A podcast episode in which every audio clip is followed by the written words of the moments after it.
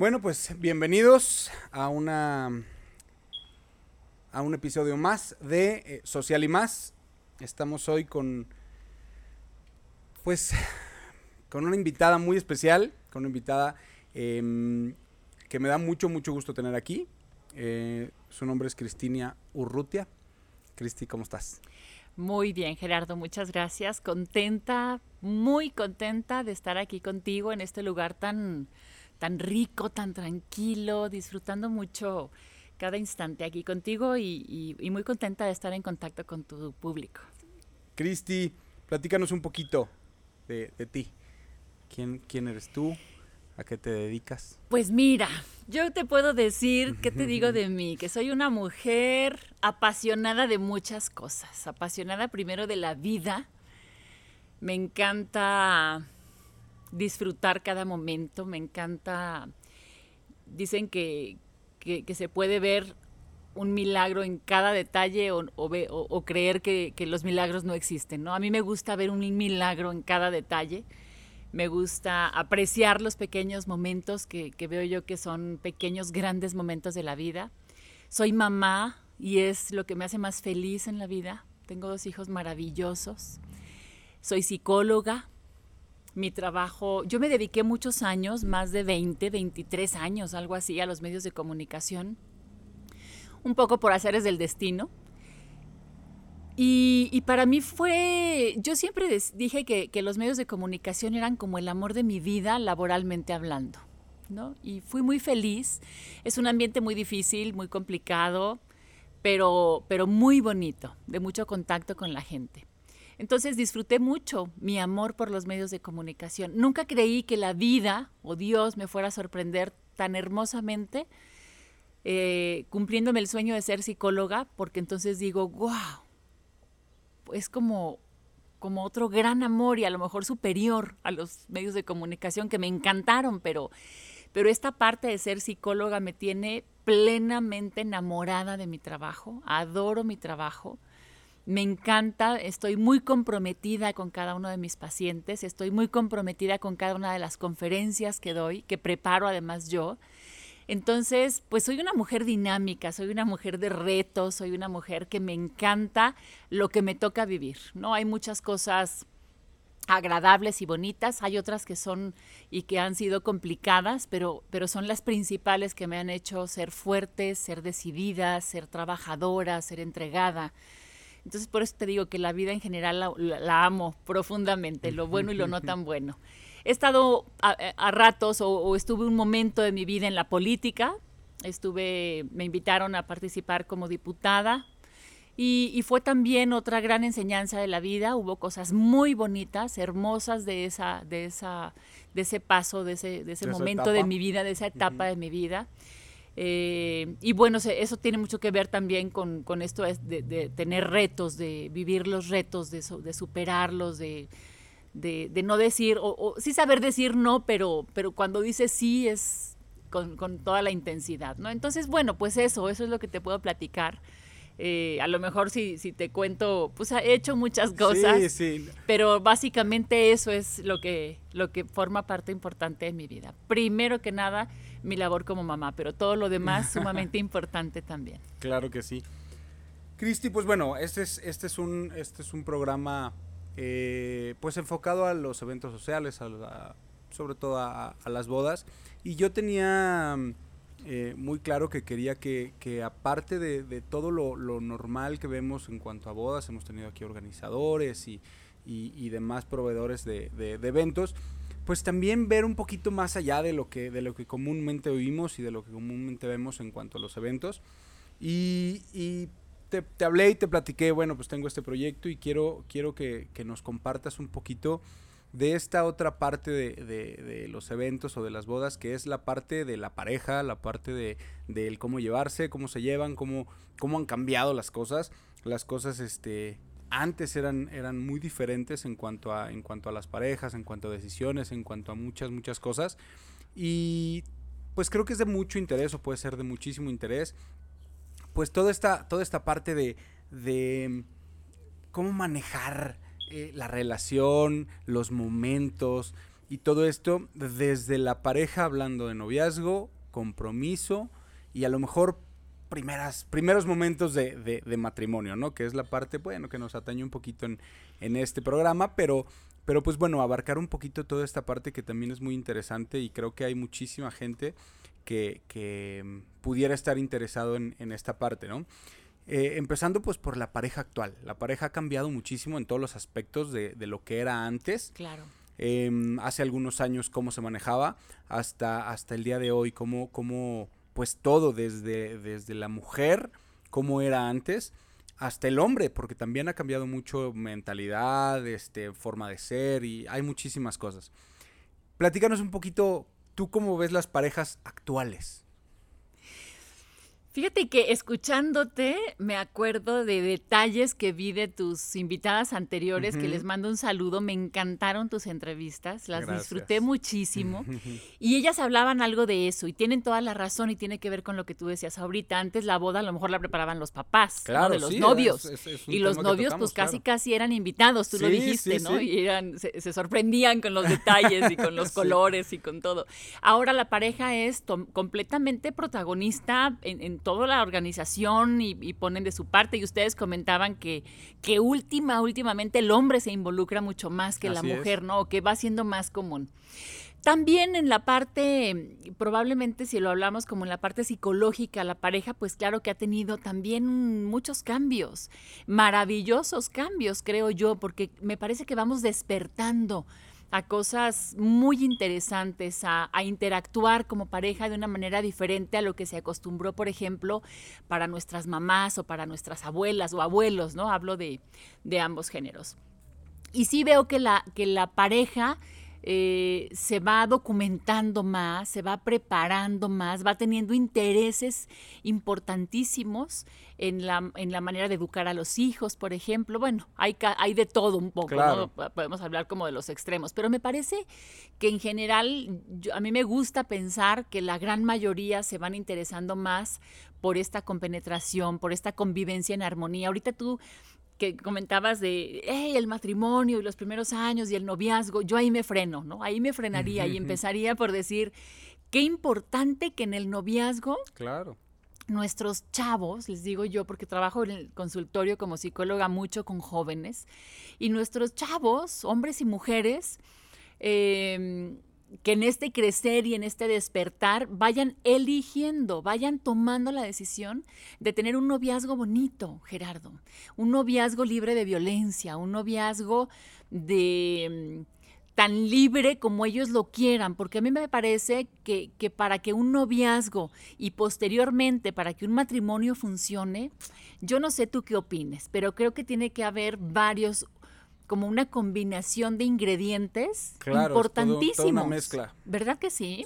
Que tiene que haber respeto, importantísimo. Y aquí yo hago como el llamado a los chavos eh, cuando empiezan o cuando están en noviazgos, el respeto es innegociable, inamovible. O sea, eso no se vale salirse de ese, de ese parámetro. Es, totalmente, bueno, coincido totalmente, pero es muy chistoso que es algo que debería de venir por default. Es algo que yo creo que ni siquiera deberíamos de hablar del tema.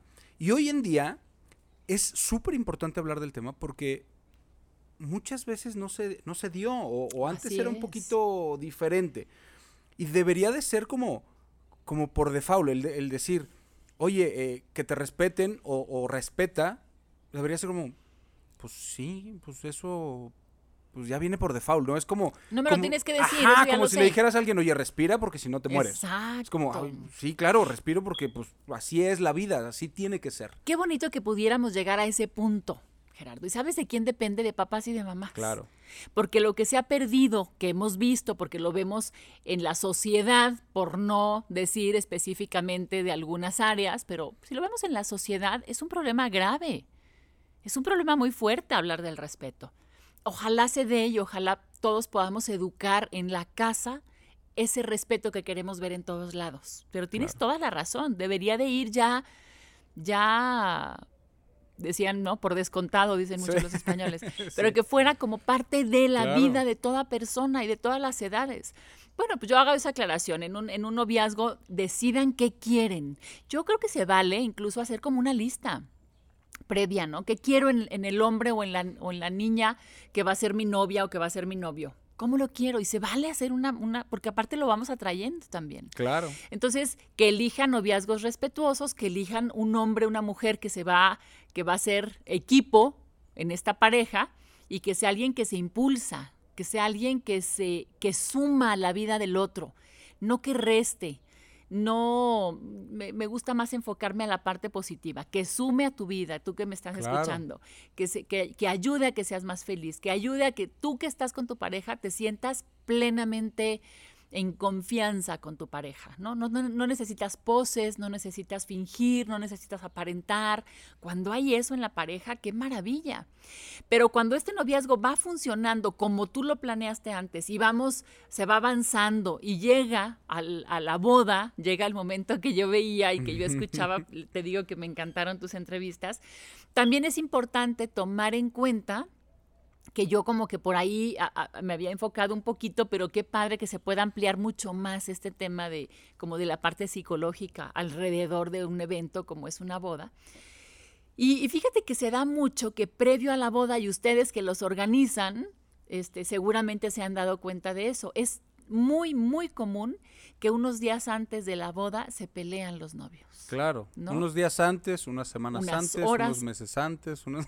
¿Tú crees tanto así? Es, es un proceso, justamente es, es, es, algo que, que yo creo que va, va a, lo tengo, tengo aquí una, una serie de, de, apuntes, siempre me voy brincando, pero justamente yo creo que eh, la parte de, de, la organización de, los, de las bodas, en cuanto me refiero a los novios, sí. es una pequeña prueba de la vida, así lo, lo, lo creo yo, donde es como un curso intensivo Ajá. de cómo ponerse de acuerdo. Un mini curso intensivo, sí, tienes razón. Porque es un año donde el estrés que manejan en cuanto a, a, decisiones, porque aparte, en ese momento, sobre todo para las mujeres, pero para los hombres también ya es un poco más, es, son decisiones súper importantes. O sea, sí. aunque digas ay, el color de una servilleta, no, es que es la servilleta del día de su boda. Entonces, ese tipo de decisiones son súper importantes. Y, y, el lograr ponerse de acuerdo entre dos personas en, en, en, respecto a eso, también te va a marcar mucho. La vida de pareja son puestas claro, de acuerdo. Claro. Creo yo. Ceder. Exacto, donde hay veces que tú cedes, hay veces que la otra persona cede Claro. y hay veces donde llegan a un punto en común, creo yo. Entonces esto es como un mini curso de, ok, también date cuenta cómo va a ser tu vida. Porque si dentro de este, esta parte de, de, de la organización no hay un ceder o hay un me enojo por tal y cual cosa, también es algo que tienes que ver. Y no es que sea malo, pero es algo que tienes que, pues, claro. tomar en cuenta de alguien con quien vas a estar. Porque así va a ser, así, Así es, es. esa persona. No, no nada más así va a ser, va a ser 10 veces la intensidad. ¿Estás de acuerdo? Sí. O 30 veces, no sé. Entonces, toda esta parte del, del ponerse de acuerdo, pues sí genera conflictos, sí, sí genera, este, pues, hasta cierto punto así como que las, las, las los roces de, la pareja, donde, pues justamente eh, es parte del tema, ¿no? Cómo, cómo llegar a, a llevarlos, cómo, cómo, cómo solucionar, cómo ponerse de acuerdo, todo ese tipo de cosas que creo que son súper importantes, pues, los tips Fíjate que una es en eso que tú mencionas que es importantísimo. A mí me gusta este color, a mí me gustan estas flores, no, pero yo quiero, a ver, de pronto no todo tiene que ser como él quiera o no todo tendría que ser como ella quiere. Qué padre que puedan llegar a, ok, ¿qué te parece si este tipo de flores yo cedo? en que sean las flores que a ti te gustan y tú cedes en el color de las servilletas o yo cedo en unas cosas y tú cedes en otras. O sea, eso es lo, de lo que tú mencionas, lo maravilloso que se puede incluso estar aprendiendo como pareja a la hora de Claro. organizar tu boda. Y la otra parte, que también ustedes comentaban algo y me pareció súper importante, es aprender, Gerardo y amigos, a en qué momento soltar. ¿En qué momento decir, ya organizamos, ya dijimos que esto es de este color, que esto es a esta hora, que esto es de esta forma? Y llega ponernos de acuerdo como pareja y decir, en este, en, en este momento del día previo a la boda o el día de la boda, dependiendo de la hora, soltamos. Y lo que venga, lo vamos a disfrutar. Yo, importantísimo. Porque suceden muchas cosas de último momento que pueden o arruinar la boda como, como un chubasco, como una lluvia cuando no está contemplada, Claro. cuando a lo mejor la época no es de lluvia, si no se tiene preparado Claro. con qué cubrir donde están las mesas, qué sé yo. O muchas otras cosas que, que nos podríamos hacer una lista grande por la experiencia que tú tienes en la organización, Claro. que, que, que a final de cuentas se salen de las manos. Entonces, a lo mejor como pareja decir, tal día, tal hora, soltamos, los organizadores a lo mejor harán lo mejor que puedan para Claro, solventar alguna cuestión de último momento, pero novios, si llueve, bailamos con la lluvia. ¿No? Sí, y nos claro. la pasamos padre. Y si hace frío porque no y no lo esperábamos, pues vemos de dónde traemos cobijas o calentadores o lo que haga falta, Sí, pero sí, nos adaptamos. Porque esta, esto de la boda, del día de la boda, claro que también tomaría yo en cuenta los días previos o meses de planeación, pero a final de cuentas es como la primera gran adversidad que se presenta ya como pareja. Así es. Entonces, ¿cómo lo enfrenta el novio? ¿Cómo lo enfrenta la novia? ¿Se adaptan? ¿Se divierten? ¿Se ríen? Que la mitad de los invitados se fue porque llovió, pues los que se quedaron son los que queremos que estén, ¿no? Y desde o sea, y de- y dijiste disfrutar. la, la primera adversidad como, como, como pareja. Y, y sí, o sea, desde ese día hasta la, la- lo dijiste bien, los meses previos. Hay, hay varias cosas, varios, va- hay dos en específico que acabas de decir, que el primero es soltar, tanto ese día que es súper importante, o sea, Sí. ya se hizo todo el esfuerzo, ya se hizo toda la planeación, pa. Bueno, pues vamos a fluir.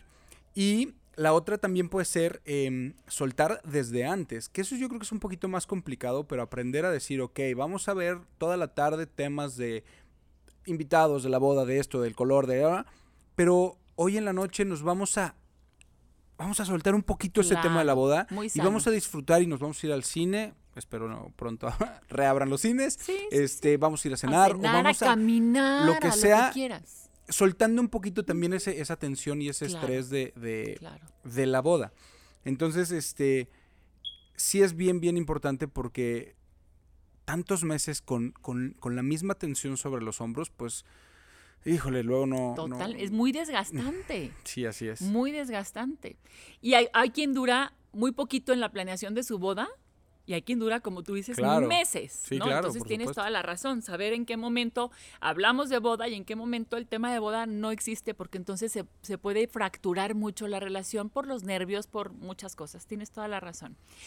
Y fíjate que como que, como que pensando en esos detalles, en esos, eh, en esa variedad de detalles y en este punto específico que acabas de mencionar, me parece que también es importante que los novios de manera previa, cuando empiezan o cuando toman la decisión de casarse y empiezan con la organización, también sería muy positivo que en un momento todavía de mucho, de mucho relax y de mucha buena, buena energía y todo, cuando todavía no hay nervios y todo esto, pudieran decidir, ok, ¿qué vamos a hacer días antes de nuestra boda? ¿No? Nos vamos a dejar de ver tres días antes o una semana antes, o nos vamos a ver todos los días to- hasta el último momento, pero con el compromiso de no pelear, porque es una realidad que un altísimo porcentaje, yo te voy a decir el noventa y tantos por ciento, pero se me iba así como al 98 por ciento, que, se, que, que hay pleitos, claro. que hay enojos, que hay disgustos. Yo, yo lo dije, yo, yo el día que me comprometí, lo, lo prometo, yo dije, no me voy a pelear. Yo voy a ser de esas parejas que no se pelean. Y vamos a llevarla súper bien y vamos a podernos este, comunicar. Y, y, bueno, mm, no lo logré, No la verdad. pudo, claro. Nada grave, pero finalmente sí, pues es parte de... el- el- eh, hay veces que hay factores de estrés en cuanto a la boda, pero también hay, se, los, se, les, se le aunan factores de estrés de la vida. Entonces, de repente, Claro. un mal día de trabajo combinado con que algo no salió en la planeación o con que lo que sea de ese momento, pues genera un, una- un, un- un roce. Claro. Gracias a Dios siempre lo supimos solucionar y siempre supimos llevarlo, llevarlo bastante bien. Pero sí me di cuenta que, que esa parte de decir, no me voy a pelear, es bien complicada. Lo decías ahorita el complicada. 90 y Sí, muchito sí, por ciento. Sí, Porque, porque sí, si en el día a día normal es, es, es complicado, las relaciones humanas a lo mejor es de, las- de Claro. los temas más complicados, pues lo decíamos ahorita, ¿no? La parte del, del, del- la importancia de ese día, pues te lleva a, defender un poquito más tu punto de, lo que a lo mejor lo y a no tener paciencia probablemente. Sí, claro. También hay muchas, muchos factores. Entonces ahí yo creo que también es muy válido decir, mira, todo mundo nos dice que, que, antes de la boda todo mundo termina el chongo y terminan mal, ¿no? Entonces, ¿qué te parece si tú y yo nos dejamos ver, nos dejamos de ver tres días antes y ya nos vamos a ver con mucho gusto el claro, día, ¿no? Que podría ser una, un excelente, claro. Ocho días antes y ya todo por medio de los organizadores o las familias en el, en el tema de, de nos respetamos tanto y nos queremos tanto que no nos queremos exponer a lastimarnos o a estar de malas en ese momento.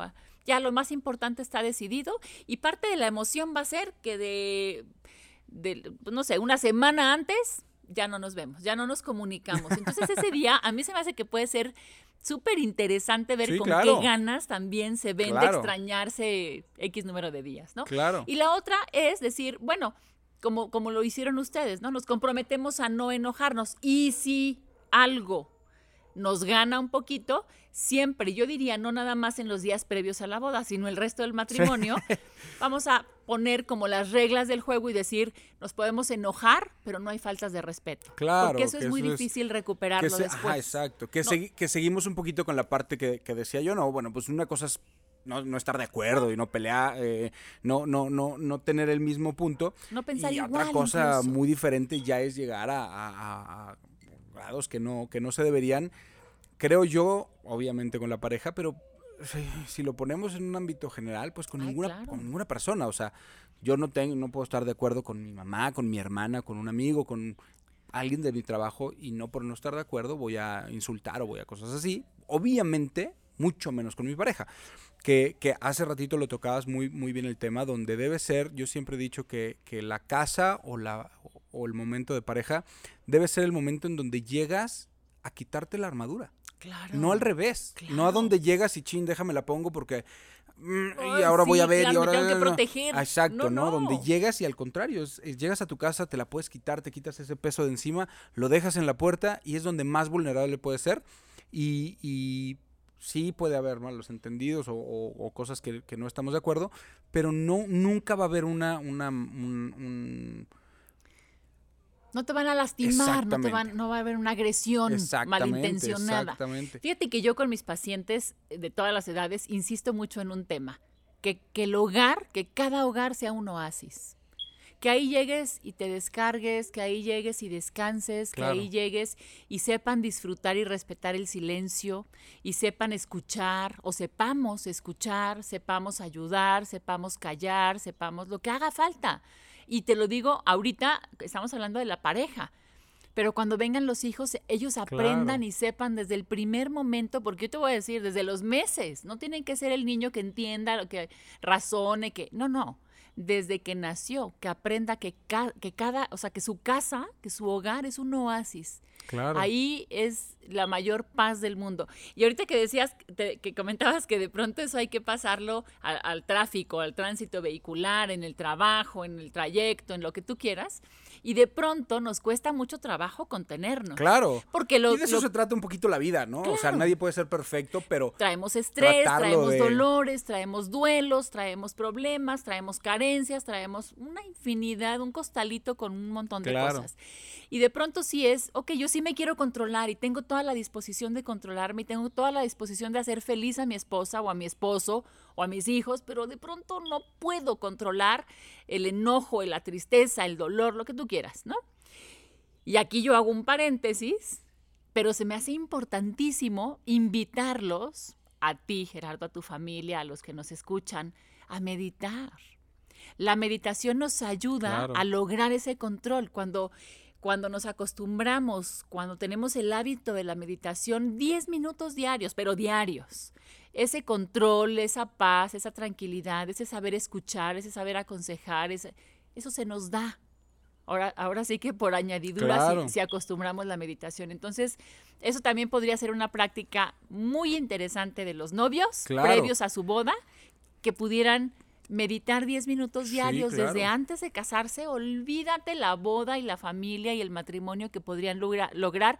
No te digo que con eso sea una llave mágica, pero es un excelente ingrediente para muchos. Todas las herramientas que se puedan. Es como valga la Sí. redundancia, ¿no? Es como una caja de herramientas. Mientras Claro, más le vayas metiendo, más cosas vas a poder solucionar. Si solamente supuesto. tienes un desarmador, pues a lo mejor vas a solucionar todas esas cuestiones que tienen que ver con eso, pero si metes pinzas y llaves y esto, bla, bla, pues vas a poder solucionar mucho, Mucho más, más. mucho más cosas. Claro. Y pues hay, hay, hay de, de- de temas en este, en este aspecto.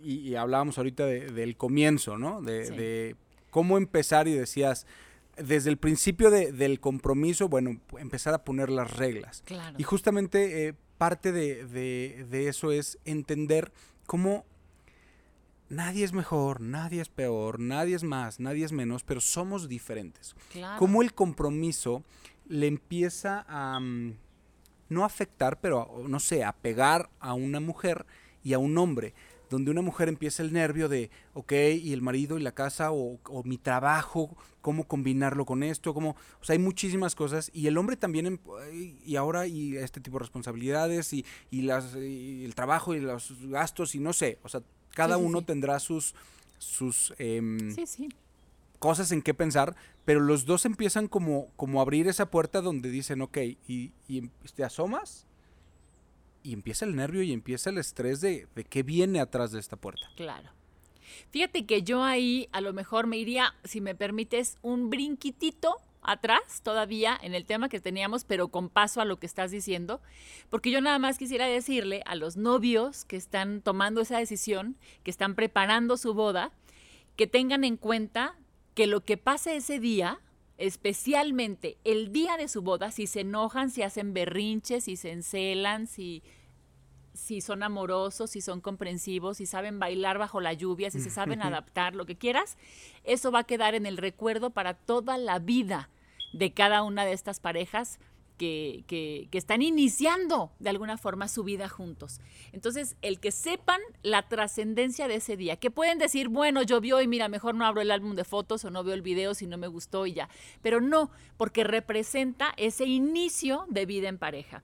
Y acercándome a, a lo que tú decías, yo creo que también hay que entender muy bien que es ese punto específico que tú comentas. Estamos o están uniendo su vida a una persona que no creció con, e- o sea, en la misma familia, que traen costumbres diferentes, que traen una cultura diferente, que traen eh, formas de educación y de formación distinta, eh, carencias distintas, y de pronto eso puede chocar mucho porque, porque no es alguien de la familia, no es alguien que traiga como, como la misma inercia de vida, ¿no? Trae totalmente otra manera de, de vivir, otras costumbres. Se juntan dos mundos. Se juntan y, dos Híjole, mundos, la verdad es que es Y a bien- veces es complicado. Sí, Sí. porque parecen cosas sencillas el, el- el unir dos, dos personas de la misma cultura, a lo mejor, del, pero, pero son dos, dos costumbres, dos maneras de llevar la vida, dos maneras, dos historias, porque el cómo has vivido, el cómo, cómo fue tu casa, Claro. eh, todo ese tipo de cosas, pues juntarlos con el cómo ha vivido, cómo Sí, lo sí, ha sí. llevado, cómo lo educaron y lograr esa, híjole, esa unión, Inercia, sí, claro. pues empezamos en la planeación de la boda con las, las, las, este, Los detalles. ajá, ¿no? las, puestas de decisiones. acuerdo y todo esto, Sí. pero después, perdón, vienen más eh, de qué color va el- la pared de la cocina Hombre, y es de- importantísimo. Y, la educación de los hijos. Y vienen, ajá, y vienen Pero fíjate allá. que parte desde el momento en que, en que el casarse también a veces se entiende, y, y, híjole, aquí es, es un tema también complicado, como el decir, es que ya estamos casados, ¿qué pasa con tus amigos? ¿Y qué pasa con mis amigos? Ahora me tienen que gustar tus amigos Claro, porque vienen a la casa. claro. O te tienen que gustar mis amigos porque vienen a casa. O porque Claro. salgo con ellos. Porque habrá momentos, ahora las parejas este, acostumbran mucho. El de pronto el viernes, pues tú te vas con tus amigos, yo me voy con mis amigas. Hay parejas que van juntos a todos lados, ¿no? Claro. Porque así lo disfrutan o porque así se acostumbraba.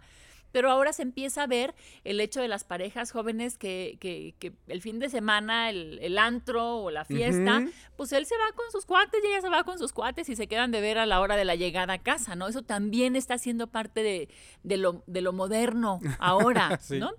Y, y yo creo que es importante entender que no se trata jamás de que renuncies a tus amigos porque a mí no me gusten. Porque como claro, matrimonio... te pueden caer bien o mal o no, te- o, o no gustarte por cierto, o sea, Sí, por sí. ciertas situaciones, pero bueno. Pero tenemos que respetar los Claro. gustos, las amistades de la otra persona. Si nos casamos para empezar a no quiero comer esto y no quiero que en la casa este, tengamos Claro. esto y no me gustan tus amigos y no me gusta cómo te vistes y no me gusta cómo... No, es que eso va Claro. derechito al fracaso, ¿no? Claro, por Yo creo que hay que entender que el matrimonio, desde mi punto de vista, respeto profundamente lo que piense y lo que opine cada quien, pero a mí me parece que el matrimonio es la unión de dos seres individuales que no dejan de ser dos seres individuales, Claro. que tienen su libertad. Hasta donde tú le des libertad a tu pareja y tu pareja la ejerza con el amor y el respeto por ti, es como ese matrimonio va a crecer. Sabes que tienes toda la libertad de irte el fin de semana, tú por tu lado, yo por mi lado. Sí, pero yo quiero estar contigo. Qué bueno porque yo también, ¿no? Y entonces tienes la libertad de irte, pero no queremos. Qué padre. a Claro, lo mejor por algún día supuesto. sí. No me quedo porque, porque me obligues o porque te enojes, sino me quedo porque quiero. porque Pero quiero. también si en algún momento por alguna situación Se me da, voy, hay libertad. también no pasa nada. Claro, por eso te digo, hay que respetar la libertad de la pareja. En la medida, yo creo, en la medida que le des libertad a tu pareja, en esa medida tu pareja va a estar por su voluntad, no porque firmó un papel, Claro. no porque se comprometió en la religión que ejerzas. Porque, porque también es un poquito parte de los, los temas que traía, pero es un poquito... eh, eh, es un papel. Finalmente el compromiso, em, yo creo que yo antes las parejas duraban tanto porque decidían durar tanto.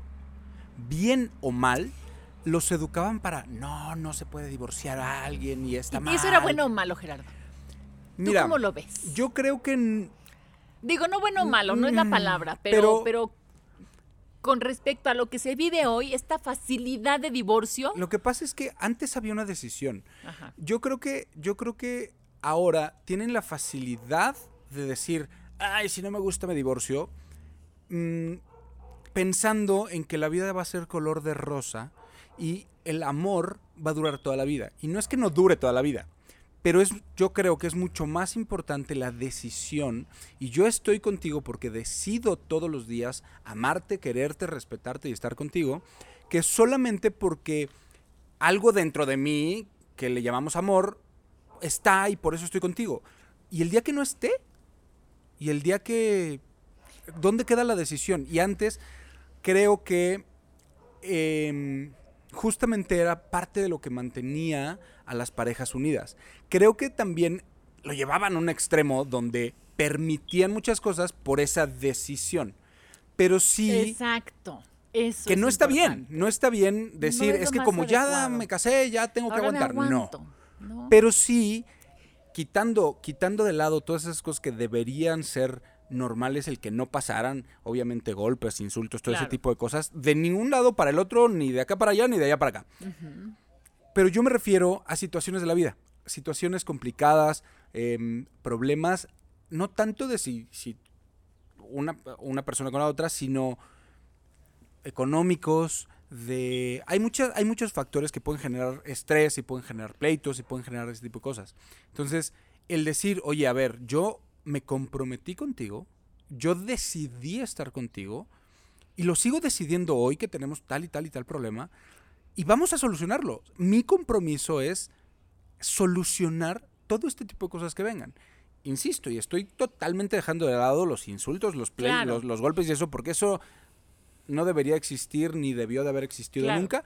Pero sí creo que si podemos rescatar algo de Claro. antes, era eso, el compromiso, el decir, voy a hacer Fíjate, todo lo que está de mí. Fíjate que a mí soy una enamorada también de la lectura. Me encanta, me encanta leer. Y hace no mucho leía una frase que desafortunadamente no recuerdo del libro porque he leído muchos últimamente, pero, pero en alguno de estos últimos libros le- leía yo una frase que me encantó y decía que el amor es un acto de voluntad. Claro. Y es una frase para profundizar en ella, Sí. ¿no? Porque podríamos decir, claro que no, el amor es un sentimiento. Bueno, Claro que es un acto de voluntad por lo que acabas de decir.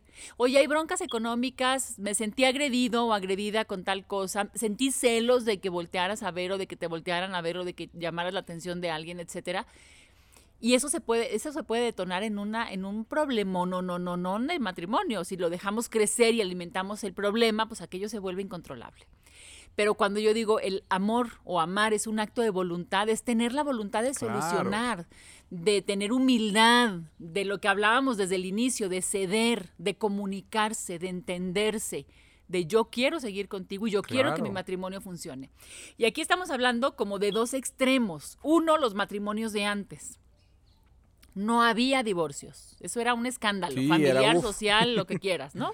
Entonces te casaste y hasta que la muerte los separa y de ahí, Sí, bueno, Literal era así. Totalmente, ¿no?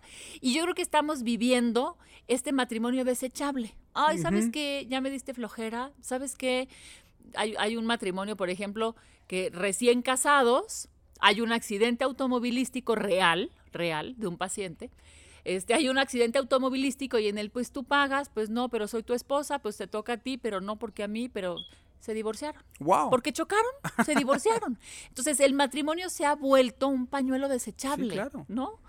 Entonces, ni el extremo de, de lo desechable y lo no lucho, no intento, no te escucho, me aburriste, me cansaste, me enojé, ni el otro extremo de las, de las familias de hace algunos, algunas décadas. Yo creo que aquí habría que, habría que buscar un equilibrio Claro. y decir, yo no, o sea, porque pues, fíjate que mucho el pensamiento de los jóvenes ahorita es, oye, ¿nos casamos? ¿Funciona? Pues qué padre, y si no funciona, pues nos divorciamos. No sé si lo, lo comentábamos ya. Pero ni tan sencillo ni tan complicado, pero sí con la voluntad de quiero que funcione. Claro. Y no se trata pensar en lo, en lo desechable del matrimonio, mucho menos cuando existen hijos, cuando hay hijos. Claro. Porque los hijos no tienen por qué pagar la inmadurez No, y la falta de voluntad y la falta de, de empeño y de, y de ganas y de, Y de son, los papás. y son los que menos culpa tienen. Porque les cambias la vida claro, por, por completo. Yo no digo, ojo, que el matrimonio sea, digo que el divorcio sea adecuado o no sea adecuado para los hijos. Ese es, eh, habría que ver el contexto de cada caso, ¿no? De cada matrimonio. Pero no tomado con esa ligereza el matrimonio, menos si hay hijos. Me parece que ni en la vida del adulto, los adultos que deciden uni- unir, sus vidas, tampoco es de me caso, me divorcio, me caso, me divorcio, al cabo no hay hijos. Es muy bonito y es muy es de, muy de, de mucho crecimiento, de mucha sabiduría, de, de lograr mucha madurez cuando logras sobrepasar el primer problema fuerte de un matrimonio. ¿Cómo? Y cuando lo pasas, tu matrimonio ya es más fuerte. Claro, justamente ese es un, es un buen punto. ¿Cómo desde...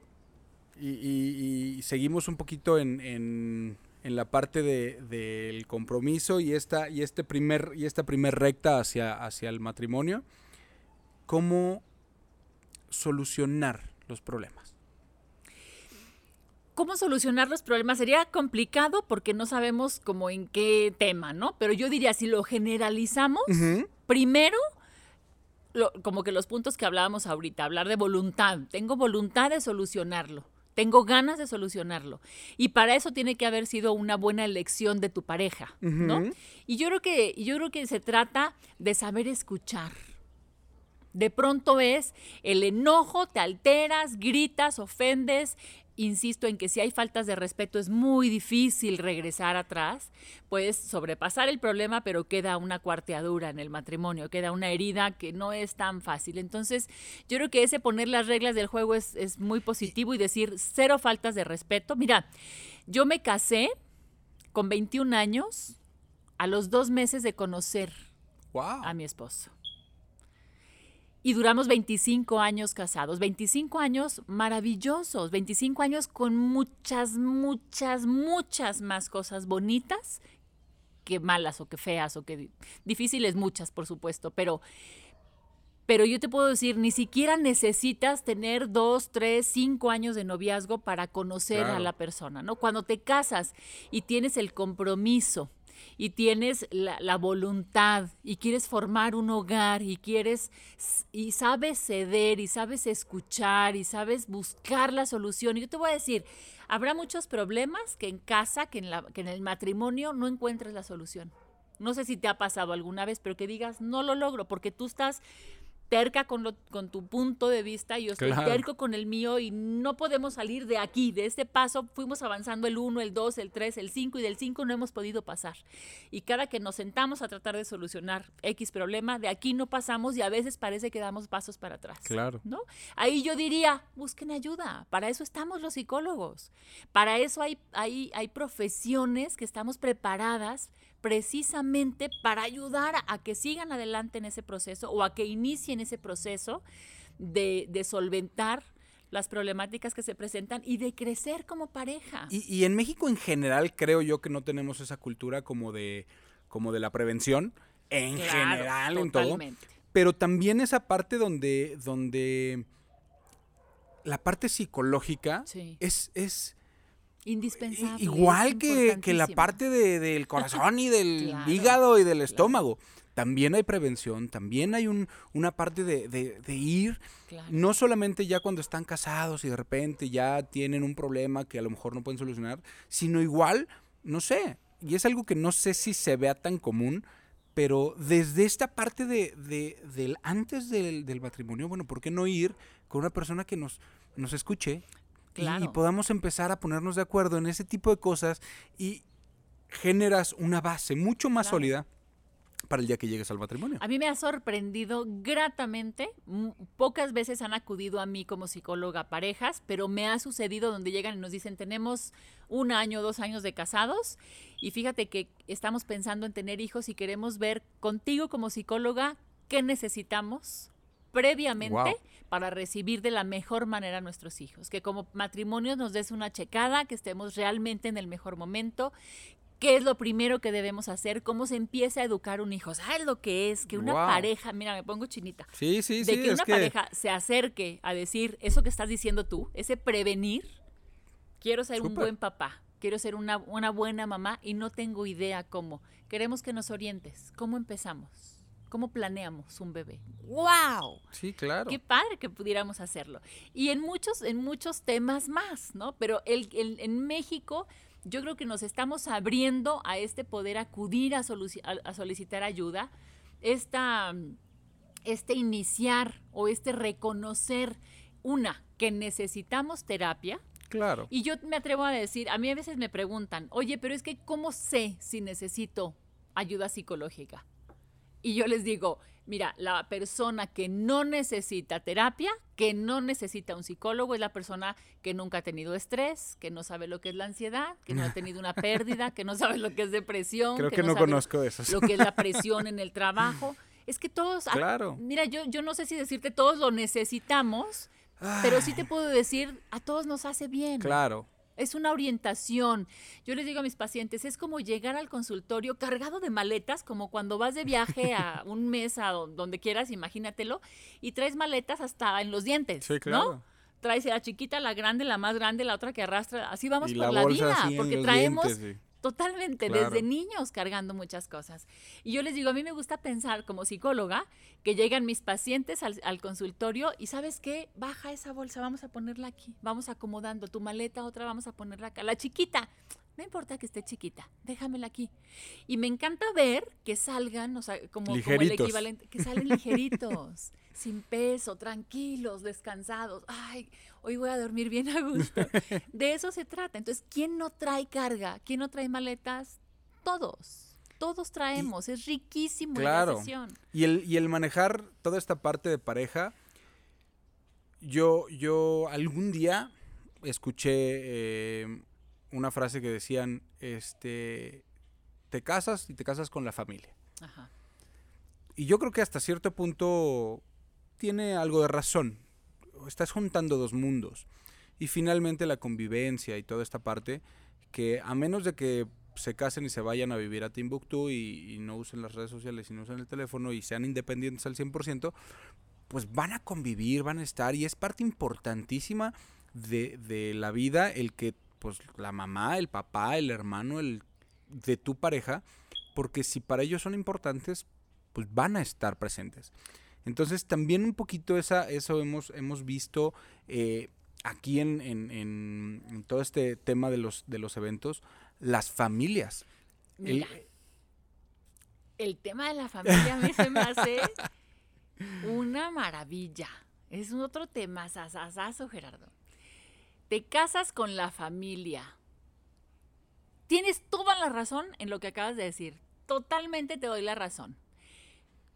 Pero desde mi punto de vista, yo te diría, no te casas ni con la tuya. Ni soltero estás casado con tu familia. Te voy a decir por qué. Porque hay familias que aunque se quieran mucho y aunque mamá o papá amen mucho y aunque los hermanos amen mucho, yo, yo insisto mucho con, con, con, pues con mis pacientes, pero, perdón que los mencione tanto a mis pacientes, pero los amo y son parte de mi vida. ¿Es parte de? Sí. Este, y yo les digo mucho, decide a quién tener cerca de ti, insisto, que sume a tu vida. Claro. Porque si tu familia resta, si tu familia lastima constantemente y respeta constantemente, se mete donde no debe, daña a tu familia, tu matrimonio, tu relación, tu noviazgo, tu... fuera. La verdad es que sí. Tenemos que tener amor propio. Esto que, llaman tanto autoestima, que es otro tema maravilloso, pero yo diría, más que autoestima, porque la autoestima, ¿a quién estimas? ¿No? Estimo, pues pues al que está lejecitos y al que autoestima, yo no me estimo, yo me amo, claro. es ideal. Entonces, amor propio, en tu amor propio tienes que saber elegir a quién quieres tener en tu vida y con toda la pena y con todo el respeto del mundo. Quien quiere estar cerca de ti, que te quiera y te respete y sume. No se vale decir yo lastimo, pues ni modo, así soy. Porque soy la hermana, soy la mamá, soy el papá y pues me tiene que aguantar porque soy su mamá. No, decide a quién quieres cerca. Entonces, si te estás casando y la familia tuya o de tu pareja lastima, hiere, se mete y respeta, pues no, aunque no te vayas a Timbuktu, si un pasito a un lado porque se trata de tener cerca a quien ayuda a que yo esté bien. La verdad. Y, y a la pareja que decidas alejar, respétala siempre.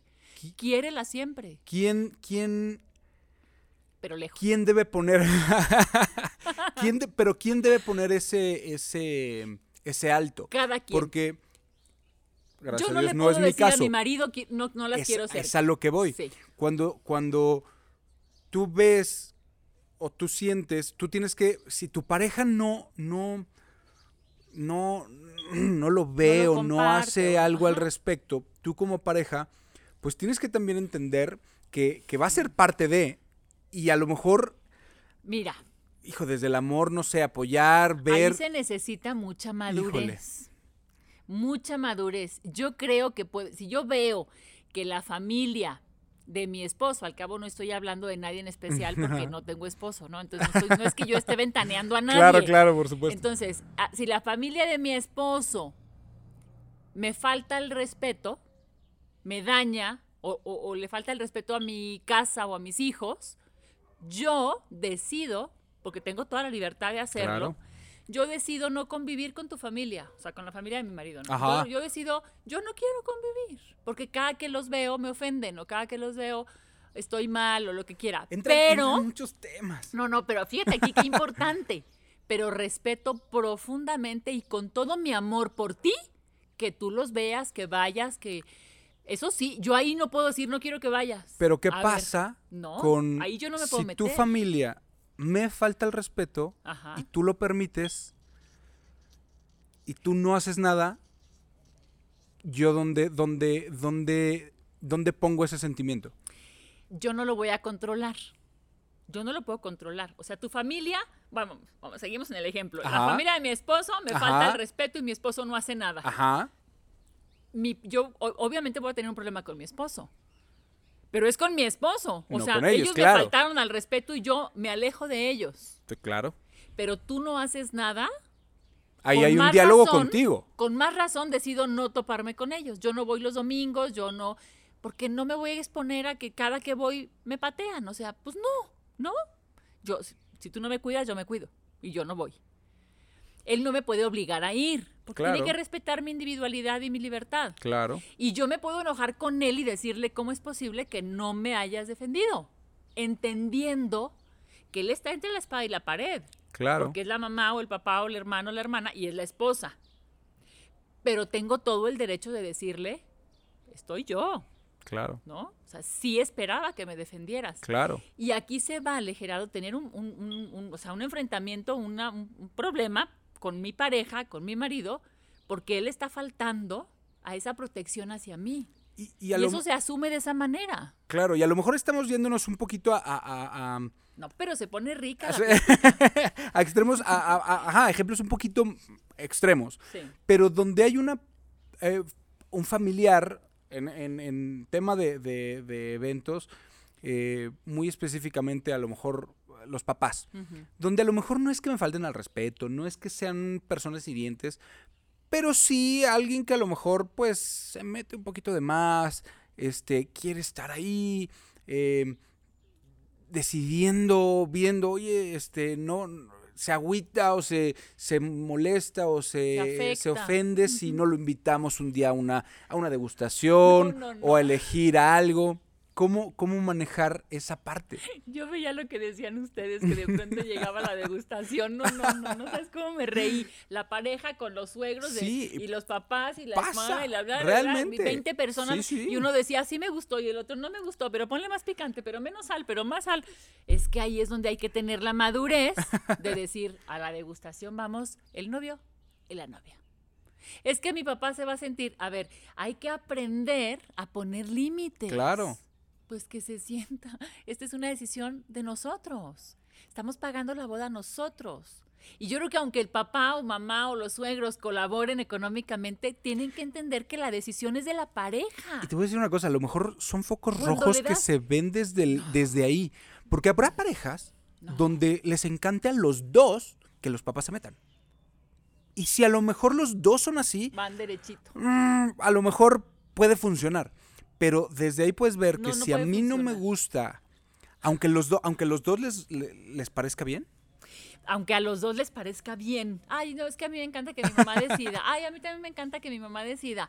Te garantizo que en menos de lo que se imaginan están metidos en un problema. Ya no les va a gustar tanto. No les va a gustar. Pues Ahora, yo, es que yo quiero que mi mamá decida. Es que yo quiero que... a ver, yo, yo empezaría por decir, madura un poquito. La decisión es tuya. No puedes soltarla. No puedes, no puedes soltar la educación de tus hijos en lo, que tu, en lo que la abuelita quiere, en lo que la otra abuelita quiere. No puedes soltar el manejo de tu casa, el cómo llevas el matrimonio, a dónde van a ir de vacaciones, qué coche van a comprar. Sí, hasta qué tenis usar. Imagínate el nivel de problema. Entonces yo ahí lo que diría es a esa persona o a esa pareja les falta madurar para tomar una decisión de casarse. Espérense un poquito a que puedan decidir. Claro qué van a comer el día de su boda. Claro, por supuesto. espérense un poquito a madurar un poquito más, unos añitos más, para que sepan decir de qué color va el mantel o de qué color va la servilleta. Y no se los tengan que decidir a ustedes, con todo el respeto. No, claro. Pero, creo que no están en el momento de tomar una decisión de casarse. Pueden seguir padrísimo en el, en el noviazgo otro par de y, años. Y, hay, hay extremos, eh, sí, insisto porque puede venir y pueden apoyarte, como incluso lo decía. No, hombre, pero es parte de, es justamente este tipo de, temas que decía, decía este Mario la semana pasada, que este, a, cuando estamos grabando no ha salido, pero eh, decía eh, en un tema, em, se tenía que decir y se dijo. Son temas que a lo mejor nadie, nadie platica, pero son bien importantes. Y toparte con este tipo de cosas, ya habiendo firmado, ya habiendo comprado una casa, ya habiendo tenido hijos. que tienes que tomar decisiones, tú. Exacto, entonces hablar de esto ahorita y, que, y que una pareja en este momento nos pueda escuchar y pueda decir, ok, algo de esto me está haciendo sentido. Claro. Pues es lo importante y es justamente lo que quiero. Y cuando digan, no, es que no puedo, es que de veras yo no puedo decidir, llámenme. Llámenme, les hago un campito en el consultorio y, damos ese paso. De verdad que sí. Es importante que se sepa hacer. O sea, que sepan dar ese paso de madurez, de control, de, empezar a formar una familia con decisiones propias. Hay que ir soltando a los hijos conforme van creciendo a tomar decisiones para que no lleguen el día de la boda y no puedan decidir qué se come o de qué color es el pastel. Claro. Entonces, el niño desde chiquito toma la decisión de qué zapato se pone o de que hay que ir soltando paulatinamente para que ellos vayan ejercitando esta maravilla de decidir cosas en su vida. Vamos a hacer un corte pequeñito porque está muy muy bueno el tema y este y, y regresamos. Perfecto.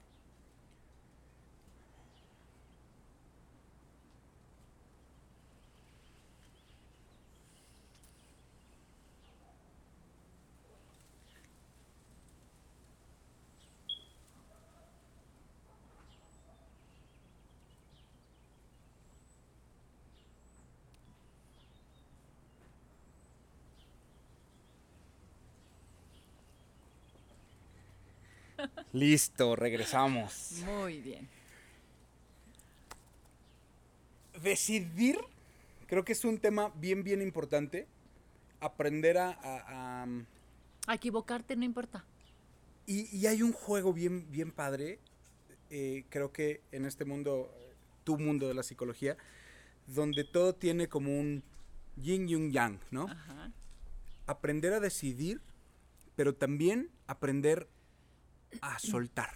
Claro. Yo, Claro. yo aprendo o quiero eh, em, decidir sobre esto, pero acepto tu decisión que no es la misma que la mía y lo acepto y, y Claro. suelto y cedo. Y si te equivocas, me callo y te apoyo. Claro. Así. Porque el que aprendamos a decidir no quiere decir que no nos equivoquemos. Claro que nos vamos a equivocar. Y claro que vamos a decir, ay, hubiera dicho que tal color, ay, hubiera dicho que... Claro que nos vamos a equivocar y es parte del crecimiento. Pero si mi, mare- si mi pareja se equivoca, me toca apoyar y decir, no te preocupes. Y no hay, y pasa hay- nada, y hay errores que son contigo". de pareja. Sí, claro. Entonces, el, el a lo mejor tú lo decidiste, pero yo no decir, ya ves, te lo dije, Es, sino decir, asumir un, fue un error de pareja y no importa si tú lo decidiste, Exacto. sino fue un error de pareja y asumo lo que me corresponde, creo que, creo que es súper importante. Tu pareja se equivoca y le dices, no te preocupes. No es yo te lo dije, ya lo sabía. Si me hubieras hecho caso, Claro. no, te equivocaste, no, no pasa nada, lo solucionamos juntos. ¡Wow! ¿Sabes los escalones que sube esa pareja en ese momento? Claro, claro, Muchísimo. claro. Se afianza, se fortalece, se respeta.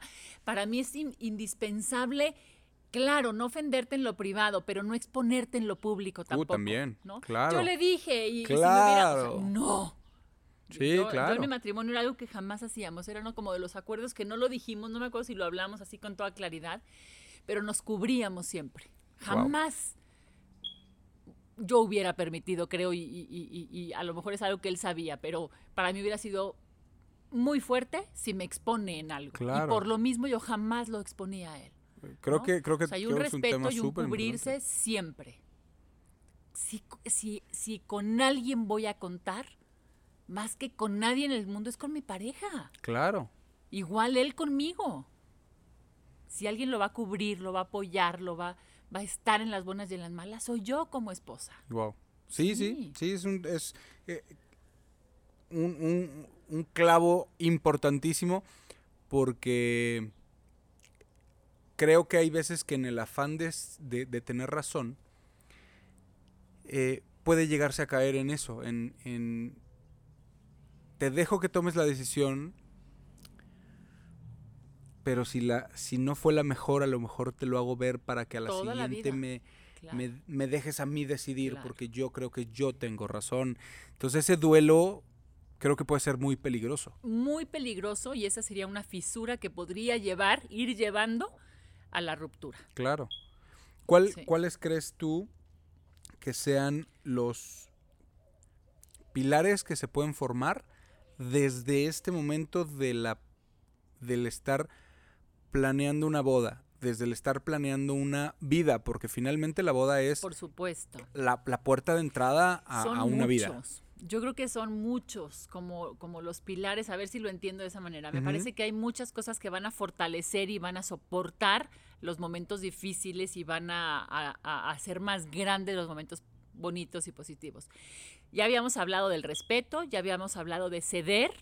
Yo me atrevería a decir admirar. Me parece uno de los ingredientes o de los pilares indispensables.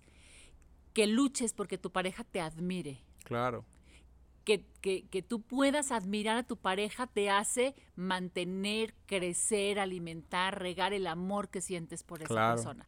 Yo me, me parece que es muy difícil seguir amando al paso del tiempo, de los años, a alguien a quien ya no admiras. Me parece peligrosísimo.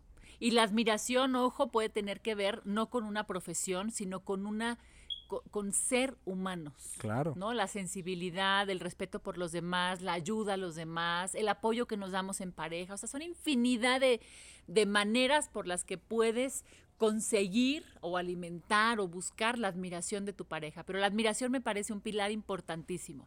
La comunicación. Otro pilar importantísimo.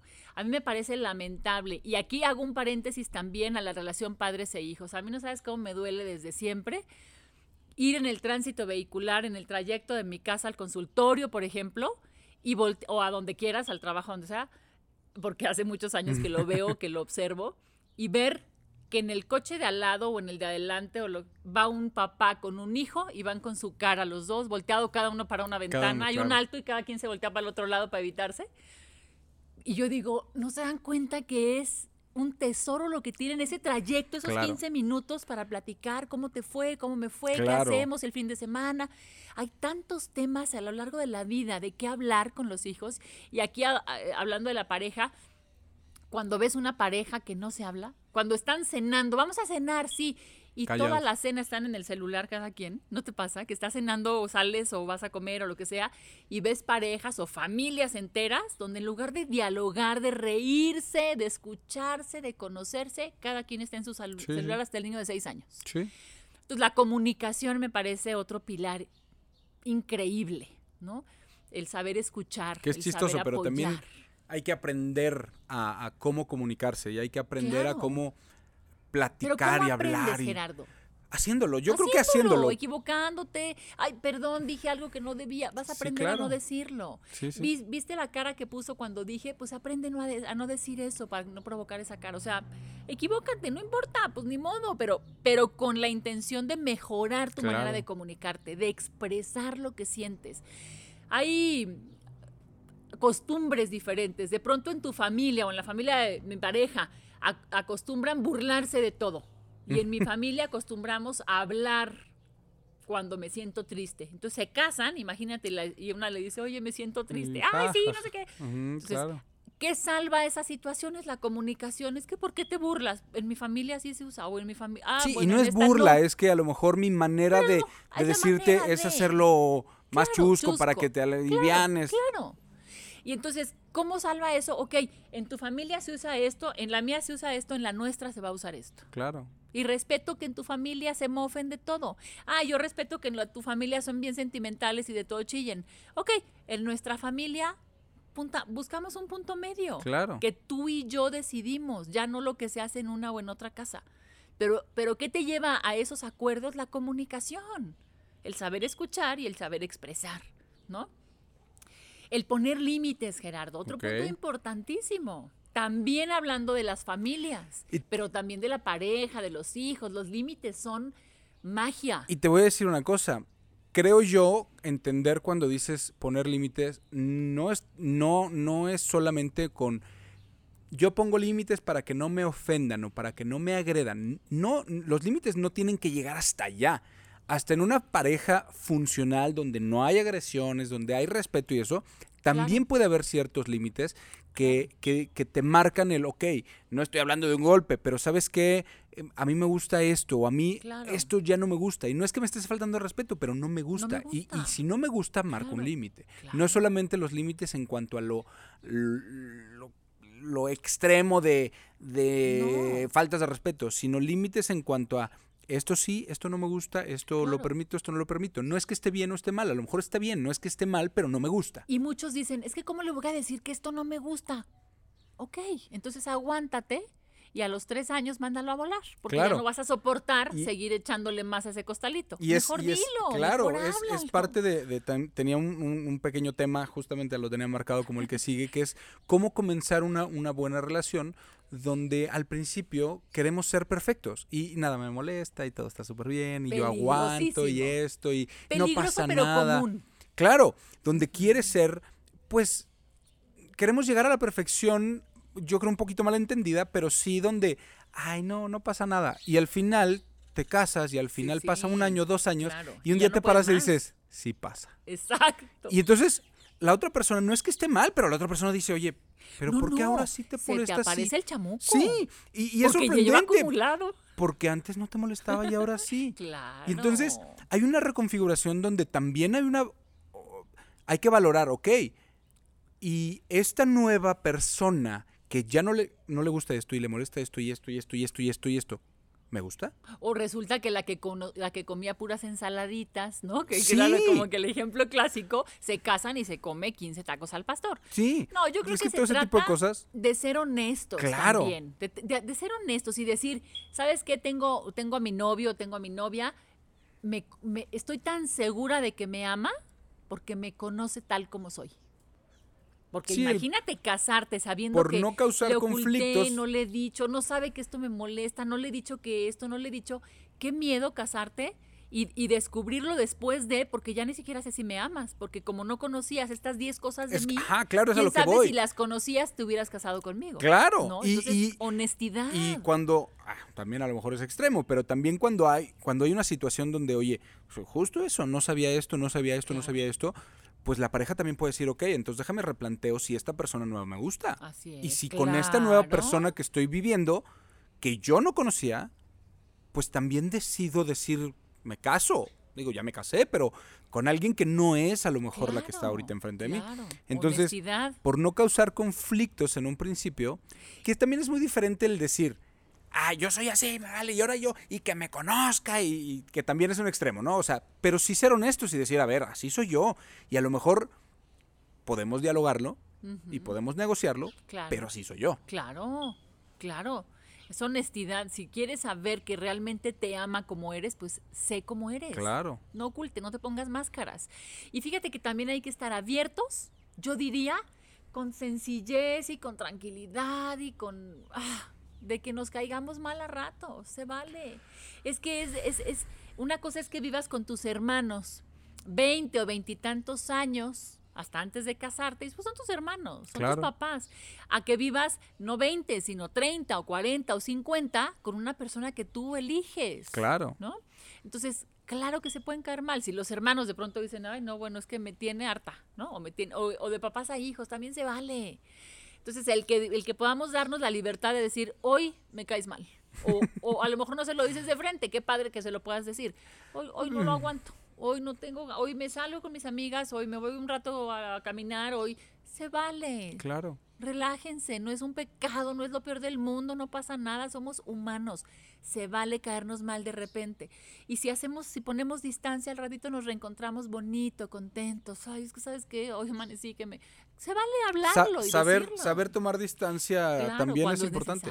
y, y- eh, qué complicado, ¿no? Digo, Qué tú has, de- tú has- sí, claro, pero, pero wow, o sea, tú has, tú has de ver muchísimos casos tan diferentes donde hay una frase bien, bien común que cuando menos yo he escuchado mucho, donde dicen que los papás no vienen con instructivo, pero tampoco los ¿Quién? hermanos, tampoco los novios, tampoco los Ni los esposos. amigos. Nadie viene con No, instructivo. nadie. Entonces, Nadie me nadie, enseñó a nadie ser me, papá. ajá, nadie me enseña a ser papá, nadie me enseña a ser a novio, ser nadie me enseña exactamente. claro. Entonces, eh, el, el ir aprendiendo a, a- a ser esposo, a ser esposa, a ser eh, novio, a ser a, eh, prometido y prometida, porque pues Claro. todos los pasos son, son bien importantes. Eh, es bien, bien complicado, pero cuando tienes la humildad por un lado y la madurez por el otro, de decir, ok, en este camino que nadie me enseñó, la voy a regar y voy a intentarlo y, y me voy a equivocar y voy a aprender. Pero aparte, puedo tener a alguien, alguna guía. Claro. Creo que sería bien importante.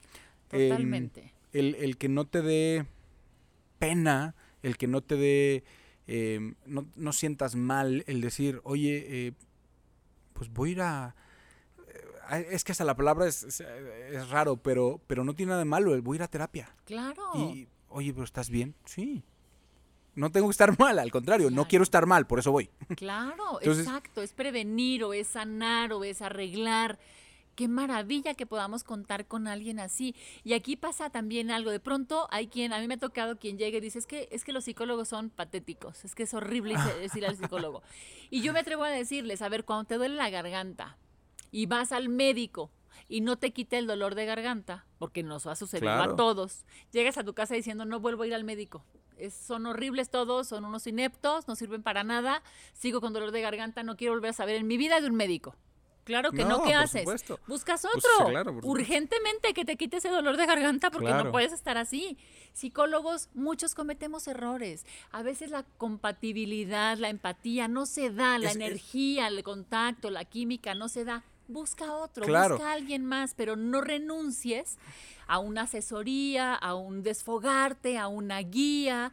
Porque- no, no renuncies tan fácil. Porque también es muy cierto que, que todos somos muy diferentes, tanto en el cómo recibimos las cosas, al cómo las damos. Por supuesto. Entonces, hay gente que necesita un, un apapacho y decir todo va a estar bien, y hay alguien que necesita un, hey, Así es. despierta.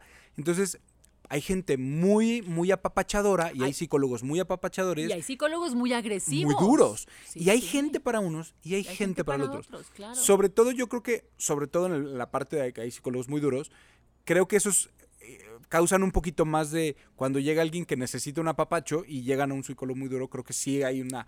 Hay muchos enfrentamientos. Híjole, fuerte, no, claro. porque me trató y me dijo y... Claro. No, hombre, ¿qué le pasa?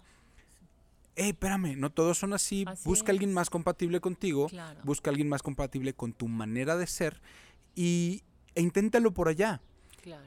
cuando llegas, cuando tú necesitas algo un poquito más duro y llegas a un psicólogo muy, muy, muy apapachador, a lo mejor no te causa tanta aberración, tanto, tanto así como.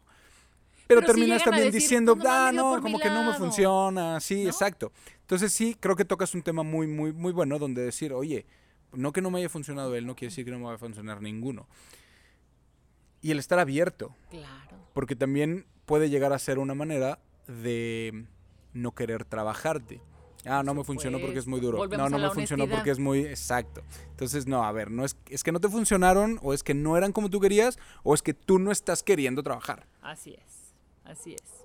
Porque muchas veces también es, en el fondo, no quieren salir de su problemática Claro. porque lo que ganan alrededor de ella es mucho Las, más cómodo. las recompensas son Exacto, mayores. Son mayores. Claro. Hay, hay. mm, Es válido, y lo decías ahorita, el, el tener un, un reglamento familiar. por un supuesto. reglamento que, como en todo, yo creo que eh, hay, hay flexibilidad. En algunas cosas habrá más que en otras. Sí. Pero, ¿qué tan recomendable es tener un reglamento, un reglamento real en una, en una pareja? Me parece a mí súper sano. Porque va a ser a la manera de la pareja. Podría decirte una pareja, ¿sabes qué? A mí me parece como militarizado. No lo hagas militarizado. Tu reglamento puede ser, no hay faltas de respeto, punto. Ese puede ser tu reglamento, está hecho a tu medida porque nadie se los va a imponer. Mi reglamento en mi pareja es, este, a lo mejor no faltas de respeto, a lo mejor hablar las cosas cuando sentimos enojo por algo y no guardarlas. A lo mejor es el clásico no irnos a dormir enojados. A lo mejor es no refugiarte en casa de tu mamá cada que nos enojamos. No tiene que ser ni muy blando, ni muy estricto, ni muy militar. Va a ser como, e- como la pareja lo decida y eso va a marcar la pauta de cómo llevar esa relación. A mí me parece lo más sano y lo que aporta enormemente a que esa pareja y después esa familia funcione. Cuando tienes hijos y le dicen, oigan, le puedes llamar reglamento o no, como tú quieras, pero el reglamento en la casa es, aquí nadie, nadie se ofende, aquí los hermanos no se gritan. Yo escuchaba en todos lados, los hermanos se llevan como perros y gatos y es normal. Yo a mis hijos les dije siempre, los hermanos se aman, los hermanos son cómplices, los, los hermanos son los mejores amigos. Y hoy mis hijos, el regalo más grande que me pueden dar es que son mejores amigos. No hoy, sino lo han sido siempre. Sí, sí, claro. Pero, es como tú eduques, es lo que tú pongas en, en, en, en, pues sí, como las reglas de casa, qué sano y qué perfecto y qué maravilla que haya reglas en casa. A mí me parece mm, y, de verdad. Y hay veces que lo que lo que funciona para unos, a lo mejor no funciona para otros, y es donde justamente es, creo que es bien importante el, el, desde novios y desde esta parte de, de eh, el proceso de, matrimonio y, los primeros meses, porque creo que son bien importantes los primeros meses de, matrimonio,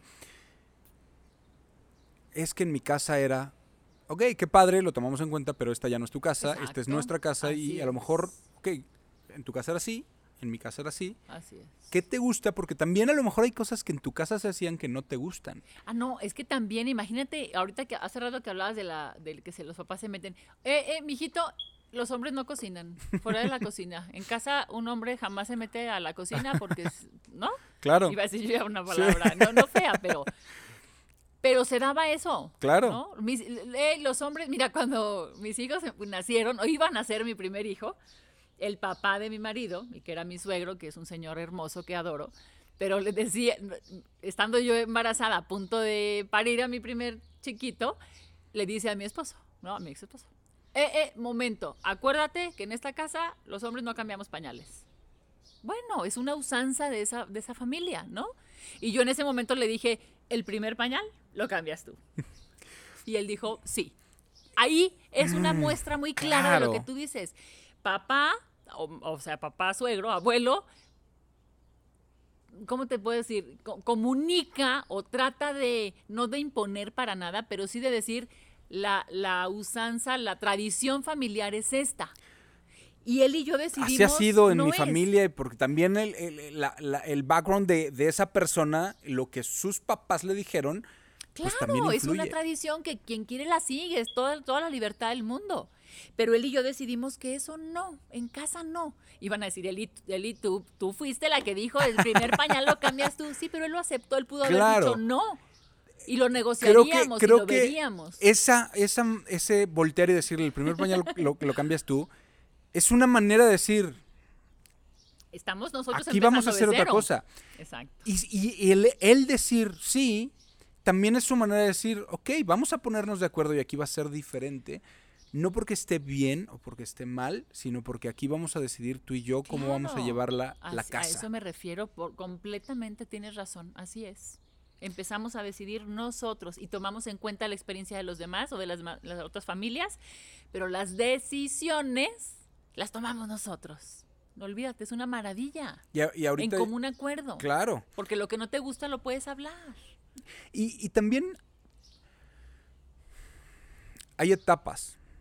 Eh, ahorita iba a entrar esta parte de, las etapas de, de, la relación desde podríamos irnos al extremo desde conocidos, amigos, pareja, este, comprometidos, matrimonio, papás. O sea, hay, muchas etapas dentro de la pareja y no todo tiene que ser siempre igual.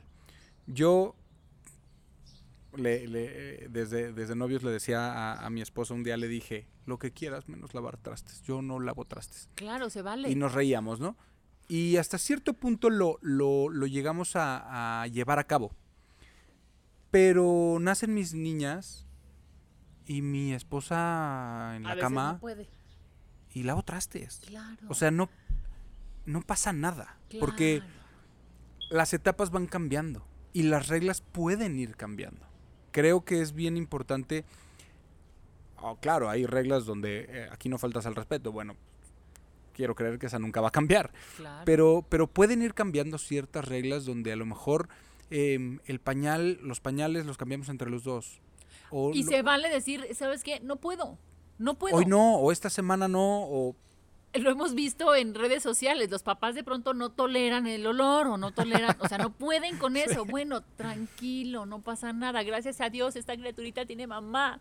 No importa, ¿no? Se puede negociar. Y también hay, Tampoco esa fuerza. Lo que, lo, que, lo que hay mucha gente que a lo mejor eh, extrema es que para los dos lados hay. Hay cosas que los papás no podemos, hay cosas que las mamás no pueden. Hay, hay, hay momentos donde yo con mis chiquitas, el, el por ejemplo, el, el dormirlas. Y, y, que lloren y esto, la mamá se rompe. Y, ay, no, mi hijita, ven y la carga y la papacha porque se rompe. Claro. Bueno, yo con eso sí puedo. Y también me duele. Y también me. Pero soy un poquito más firme. No sé, Claro, hay, hay cosas que los papás no pueden, hay cosas que las mamás no pueden.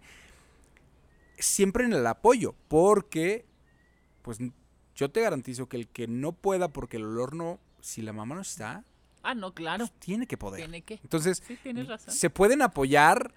Híjole, no puedo, porque saben que aquí estás tú donde tú sí puedes. Claro. Pero ese balance y ese, ok, hoy, hoy yo sé que no puedes, pues, te apoyo.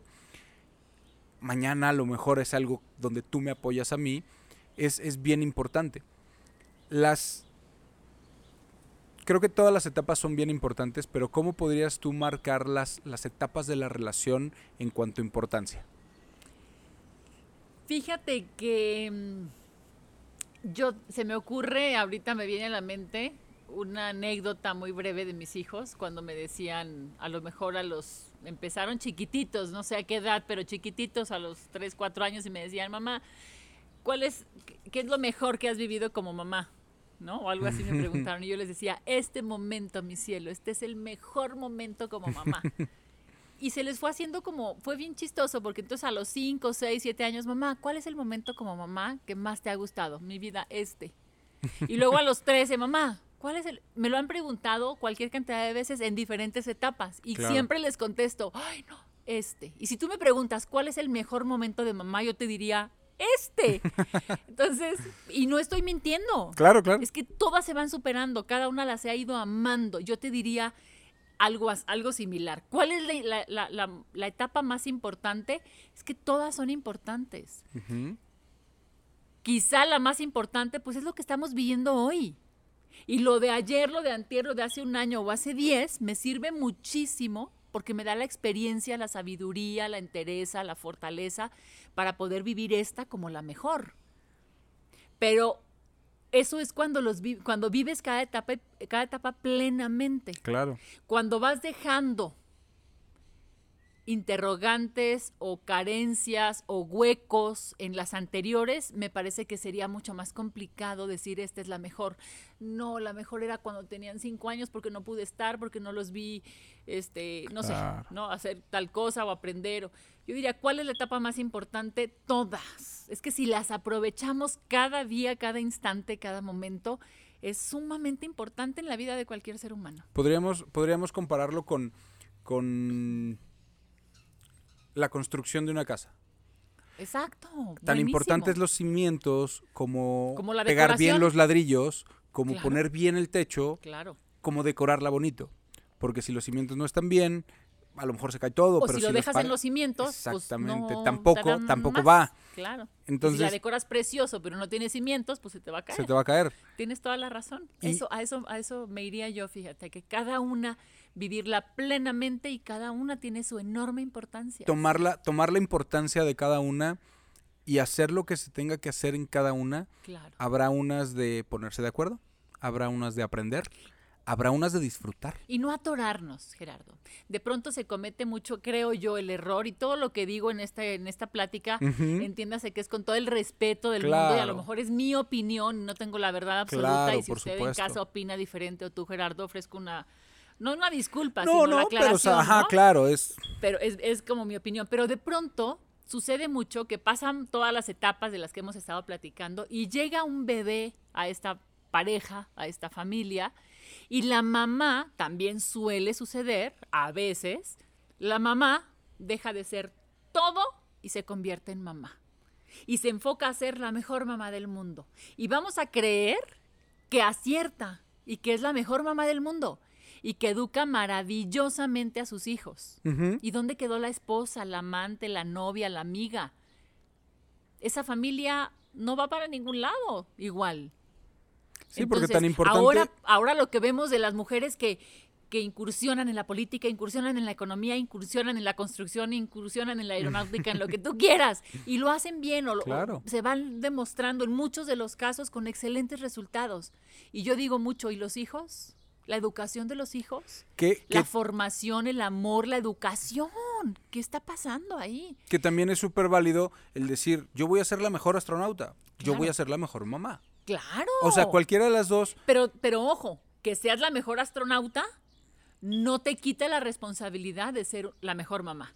Porque ese ser humano claro. Sí, Va a si a decidiste traer, sociedad. ajá, y si decidieron como pareja traer al mundo algún, algún Entre chiquito, los dos. tienen que, que ponerlo en, un, en un lugar Claro. hiper especial donde pues los dos tienen que Hoy vemos problemáticas severas, severas, psicológicas, psiquiátricas, emocionales, afectivas en nuestros niños y adolescentes y muchas de ellas, no todas, pero yo diría un, alto porcentaje, empiezan por un abandono en casa, porque mamá y papá son exitosísimos, son los mejores en la empresa, han logrado grandes maravillas en su trabajo, sí, pero sus hijos están totalmente abandonados, deprimidos, con, con decisiones catastróficas en su vida. Y a final de cuentas, esos niños, esos jóvenes, esos adultos, perdón que lo diga así, pero los vamos a cargar la vida entera, la sociedad. Claro. Que sean delincuentes, que sean lo que tú quieras, hasta